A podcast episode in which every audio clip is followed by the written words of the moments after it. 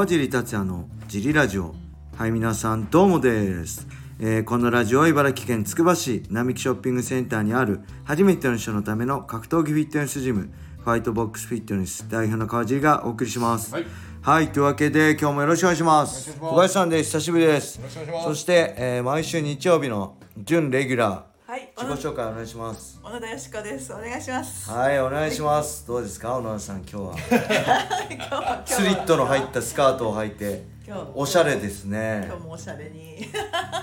これからいつも通りはい練習に練習に行くっていうハードですね。元気ですね。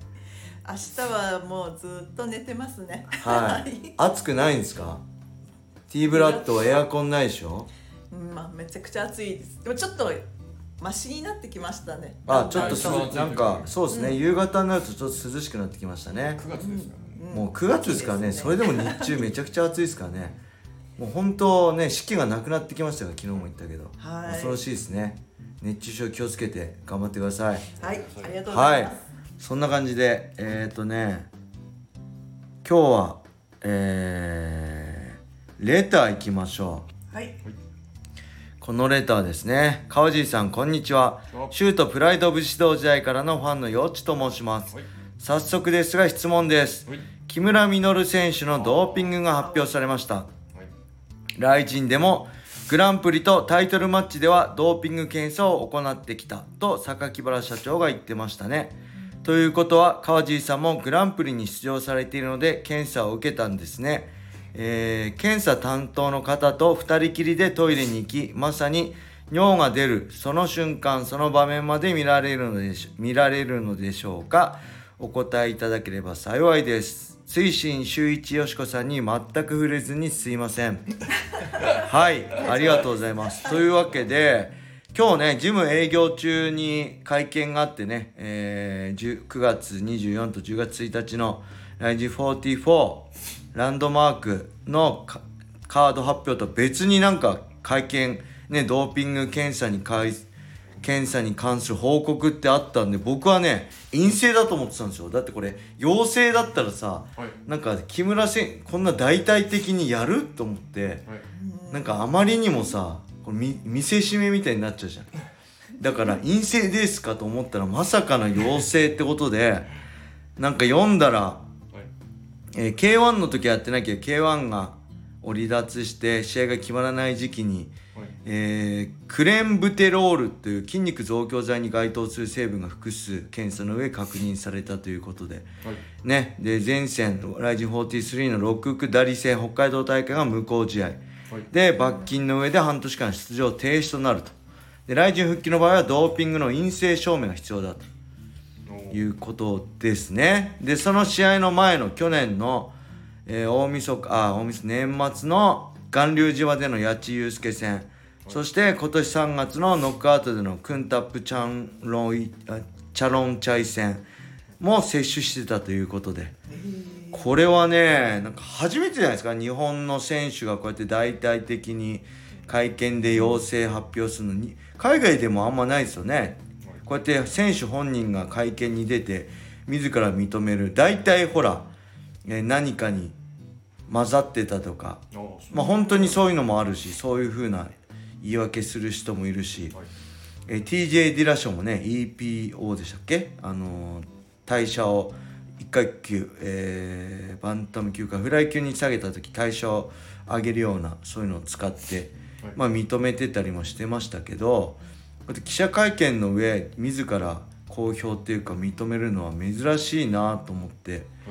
ね。で他の選手タイトルマッチ7月30のスーパーライジンのケラモクミクル伊沢ロペスは陰性だった。アーチュレットも陰性だった。荻窪も陰性だったってことでなんかこれどうなんでしょうね。なんかほらよく一回さ使っちゃうとその後陰性証明しても結局一回あのドーピングで発達させた筋肉はやっぱ、ね、メマッスルメモリー的な感じでまたつきやすい体に使ってなくてもなるだろうし一回使っちゃうとねもうそういう目で見られるしなんか公平性はあるのかなって個人的には思いますね。でやっぱり雷神とかまあ USC 以外の場合ははいえーまあ、抜き打ち検査がないので試合後の、えードーピングチェックで陰性になればいわゆるいいわけでねなんか僕よく聞く話では医者と組んでね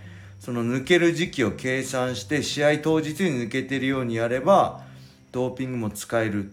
で決して完全にクリーンなわけじゃないっていう話もあるしこの辺ちょっと分かりませんね。これでクリあの木村稔選手が陰性証明を果たしてもクリーンだから試合しますって言ってもいや前やってたからね、その名残っていうかパワーはトレーニングすれば残るだろうしうんなんかずっと多分一生こうそういう見方をされてファイターとして生きていくんだろうなって思うと、まあ、なんでやっちゃったのかなと思いつつ、まあ、今後戦うにしても本当の公平性はないよねっていうのが正直なところですね。うん、まあ本当ねやっちゃいけないよね。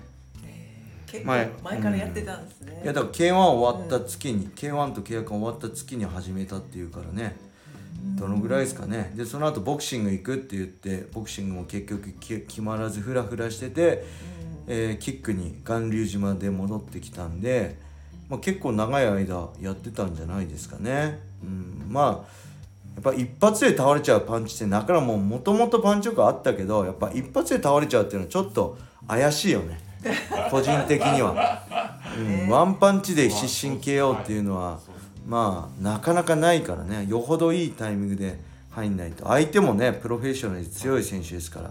そういう意味ではねそういうのはちょっと、うん、ちょっと漫画的なのはなかなかないのかなと思いました。ちょっと残念ですね。僕木村選手好きだったんで。うんまあ今後ねそういう対戦相手も、まあ、信じてくれてたファンも含めてどうやって自分がこうファイターとして生きて証明していくのかっていうのがこれからの木村選手のやるべきことじゃないのかなって一度失った信用をねもう一度手に入れるのはかなり厳しいと思うのでそういう意味で、まあ、今後どうファイターとして生きていくかっていうのは問われるんじゃないかなと思いますね。で僕はねグランプリに出場されてる時はね僕はだから2019年10月12日の来陣のライト級グランプリですね。あの時は台風があってあの医療チームは来られないってことでドーピング検査なかったんですね。はい。それ言われました。ドーピング検査ないんですか？って言ったらちょっと医療チーム来られないんで今回ドーピングないですっていうか多分全選手ドーピングしてません。で僕がねごめんなさい。あやふやで覚えてるのは来陣でドーピング検査を受けたのは、まあ、1回か2回ありましたね。で1回目は多分最初のクロン戦の後だと思うんですけど、えっと、おしっこ出なかったんですよ。でおしっこ出ないと帰れないんですよ。で水をほんとガブ飲みして500のペットボトルを、まあ、4本5本ガブ飲みしてで1時間とか 30, 30分とか1時間とか待ってやっと出たんですよ。でやっと出て はい。クリアあそれでクリアして帰れる帰っていいよってなって選手のバスを待たせてたんですよ僕。バスで来てたんで。あですいませんっつってその大型バスたくさんの選手乗ってる大型バスに乗って 川尻町で乗ったら今度はたくさん飲んだからもう埼玉スーパーアリーナからホテルに帰るまでおしっこしたくなっちゃってもう今度出っ放しなんですよ。わかります？で高速乗ったけど「すいませんおしっこしたいです」って言って高速降りてもらってあのートイレ入ってコンビニとかで。でまた「すいません」って高速乗ってまたおしっこして15分に1回ぐらいしたくなっちゃうんですよ。でまた「すいません」っつって選手のもう本当申し訳ないんだけどまた降りてもらってまたトイレ行ってでまた高速乗ってもらってまたしたくなっちゃっていやこれもういやギリギリかもって言ってなんとかホテルまで着いてもうダッシュですよ。ホテル着いた瞬間ダッシュしてホテルのトイレ入ってっていうね。もう本当もう周りのファイターに待たせた上に2回高速降りてトイレタイム。で最後もギリギリで運転手早く行ってくださいって言ってもう漏れますって言ってなんとかホテルに着いたっていう思い出がありますね。それが多分2015年あ2016年の大晦日か、まあその後の試合か、うん、多分ドーピング検査は2回ぐらいやった記憶があります大臣ではではあれなんですか？がっつり横であそうですね。トイレではがっつりではないですけどすぐ後ろについててうん。見てましたね。見られてますね。この出てるところは多分見られてないですね。それは多分 USC の時もだから JADA、えー日本のドーピング機構も真後ろについて多分覗き込んでたのかな。僕こうやって見せてはないですね。緊張して出ないですね。はい。緊張して出ない人もはいあると思います。だからいっぱい水飲んで。しかも抜き打ちだとね USC とかだと本当は朝一とかですかね。まあ朝一がおしっこ寝てれば溜まってるんで大丈夫ですけど出した後とかだと最悪ですよね。うん。あ。おしっこした後 来られると全く出ないんでで出るまで帰ってもらえないんでしっかり水分取ってっていうのをやるしかないっていう感じですね。はい。そんな感じです。はい。えーこれで終わりにしたいと思います。レターがねないのでぜひレターお待ちしております。それでは皆様良い一日を。またねー